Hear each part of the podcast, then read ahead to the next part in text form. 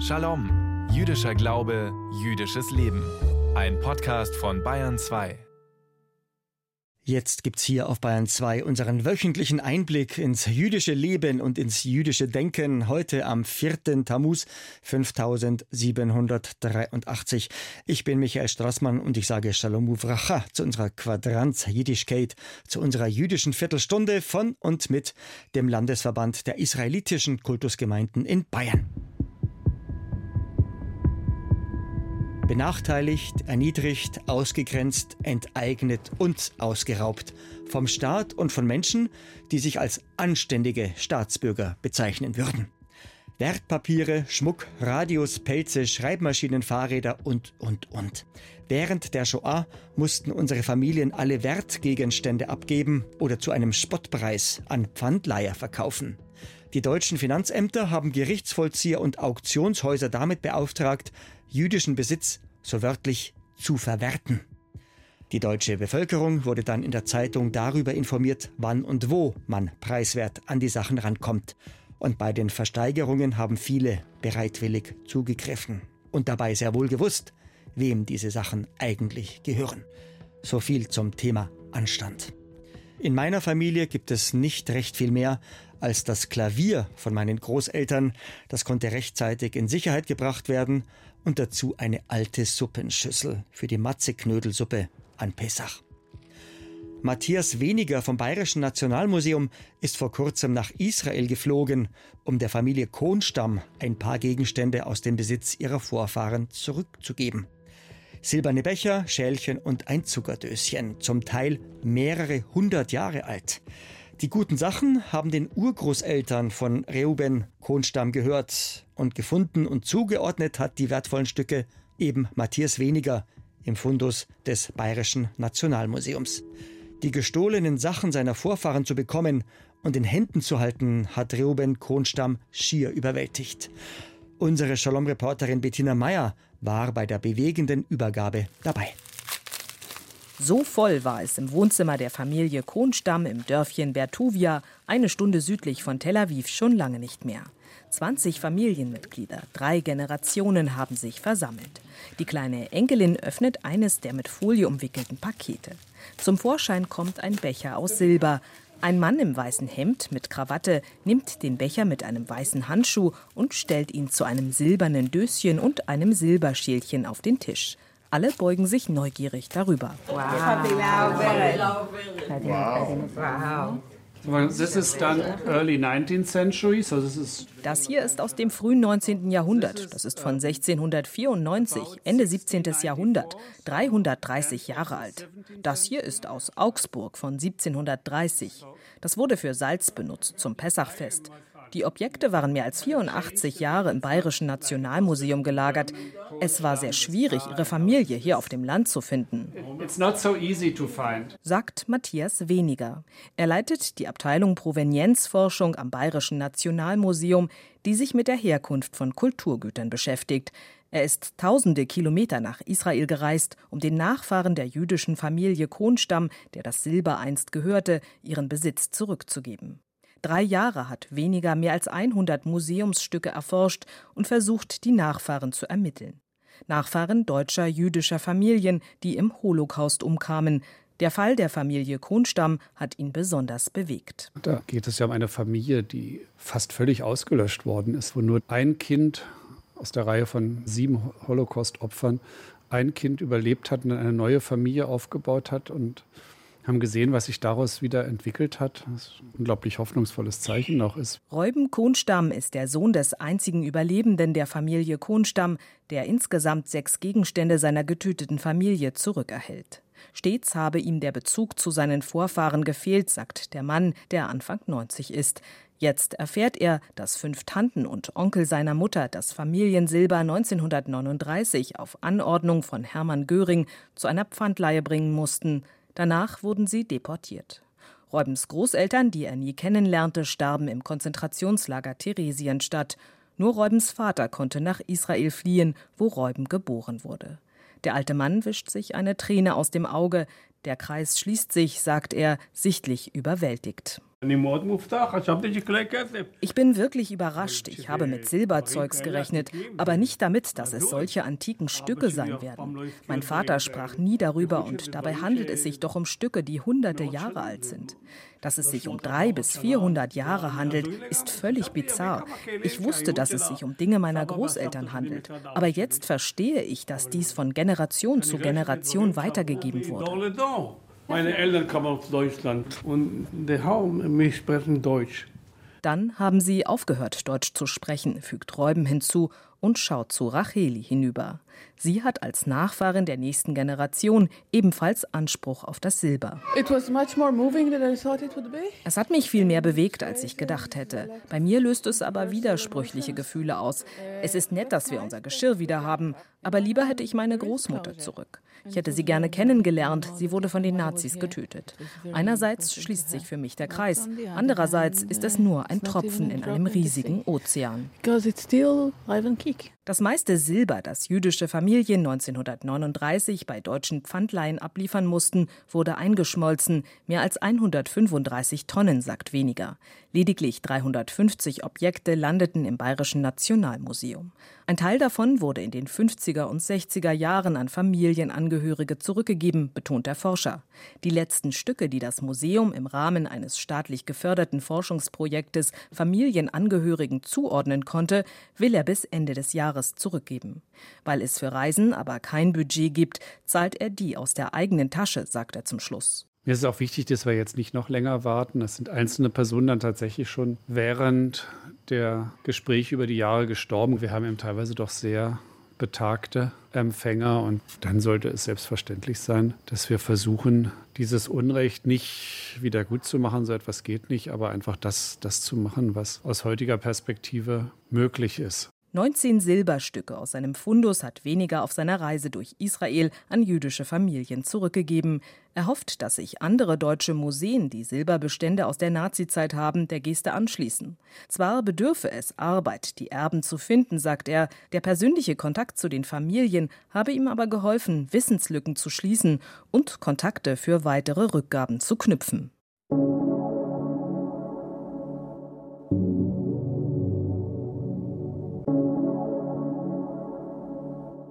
Bayern 2 am Freitagnachmittag. Rabbiner Joel Berger will uns jetzt Denkanstöße mitgeben in den kommenden Schabbat. Der beginnt hier bei uns in Bayern in etwa sechs Stunden. Korach, Korach, Vedatan, Aviram und Datan und Abiram, Yakumu lifnei Moshe, erhoben sich gegen Moses. Hat jemand Geld wie Heu, sagt man im Deutschen gerne mal, der ist reich wie Krösus. Krösus, der letzte König von Lydien in Kleinasien, bekannt für seinen legendären Reichtum und für seine Freigebigkeit. Hören Sie aber jemand sagen, der ist reich wie Korach, dann haben Sie es mit einem Juden zu tun. Denn was für den Rest der Welt Krösus ist, ist für uns eben Korach. Der hatte auch Kies, Moos, Schotter, Diridari. Sie verstehen? Korach zettelt einen Aufstand an, ausgerechnet gegen Moses. Moses, der das Volk befreit und aus Ägypten geführt hat. Korach ist nach wie vor ein Lehrbeispiel für einen Volksverhetzer, für einen Populisten und einen Demagogen. Er hat seinen eigenen Vorteil im Blick, tut aber so, als würde es ihm ums Wohl des Volkes gehen. Im Wochenabschnitt aus der Torah für diesen Schabbat hören wir von Korach, denn er begegnet uns morgen Vormittag in der Synagoge im Gottesdienst bei der Lesung aus der Torah. Denn morgen ist dran der Leseabschnitt mit der laufenden Nummer 38 und diese Parashat Shavur heißt Korach. Finden wir in der Torah im vierten Buch Mose, im Buch Numeri oder wie wir sagen, im Sefer Bamidbar. Jeder Streit, der in des Himmels Namen geführt wird, hat seine Berechtigung. Ist der Streit jedoch selbstsüchtig motiviert, hat er diesen Anspruch nicht. So lesen wir in unseren Sprüchen der Väter in den Pirke Avot. Die Grundlage unserer nachbiblischen Lehre, die Grundlage des Talmuds, ist die sogenannte Wiederholung, die Mishnah. Und die Mishnah führt als Beispiel für einen Streit in des Himmels Namen die Widersacher Hillel und Shammai an. In ihren Auseinandersetzungen werden die sachlichen und nüchternen Argumente für immer Berechtigung und Bestand haben. Auf der anderen Seite gelten uns Korach und seine Gemeinde als Beispiel für diejenigen, die nur aus ureigensten Beweggründen Streit vom Zaun brechen und sich dabei so geben, als hätten sie das Wohl der Allgemeinheit im Sinn. Diese Art von Streit und Auseinandersetzung ist zum Scheitern verurteilt. Die Mischna bezieht sich hier auf die Geschichte in unserer Parascha für diese Woche. Korach ist ein Neffe von Moses und Korach zettelt eine Rebellion an. Er und seine Mitstreiter stellen die Führung und die göttliche Ernennung von Moses und seinem Bruder Aaron in Frage. Der populistische Feldzug von Korach bringt 250 seiner Anhänger aus dem Volk dazu, die Führung von Moses und Aaron öffentlich zu brandmarken. Unter den selbsternannten Verächtern finden sich zwei Männer mit einer eigenen Vorgeschichte. Sie heißen Datan und Aviram. Als Moses damals noch in Ägypten einen ägyptischen Aufseher umbringt, weil er einen unschuldigen Israeliten verprügelt, drohen ihn Datan und Aviram mit den ägyptischen Behörden. In der jetzt entstandenen aufgeheizten Lage bittet Moses Datan und Aviram, zu ihm zu kommen und mit ihm zu sprechen. Moses Bitte jedoch wird mit einer Flut von Beleidigungen beantwortet. Datan und Aviram weigern sich hartnäckig mit Moses zu reden. So wie die Volksverhetzer, Populisten und Demagogen aller Zeiten beweisen auch Datan und Aviram Verstocktheit, Ignoranz und Arroganz. Sie sind uneinsichtig und blind für andere Ansichten, andere Haltungen und für Kritik.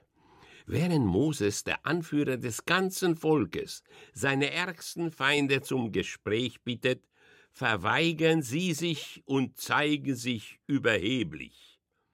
Die Mischna fragt, woher man weiß, wann ein Argument stichhaltig ist.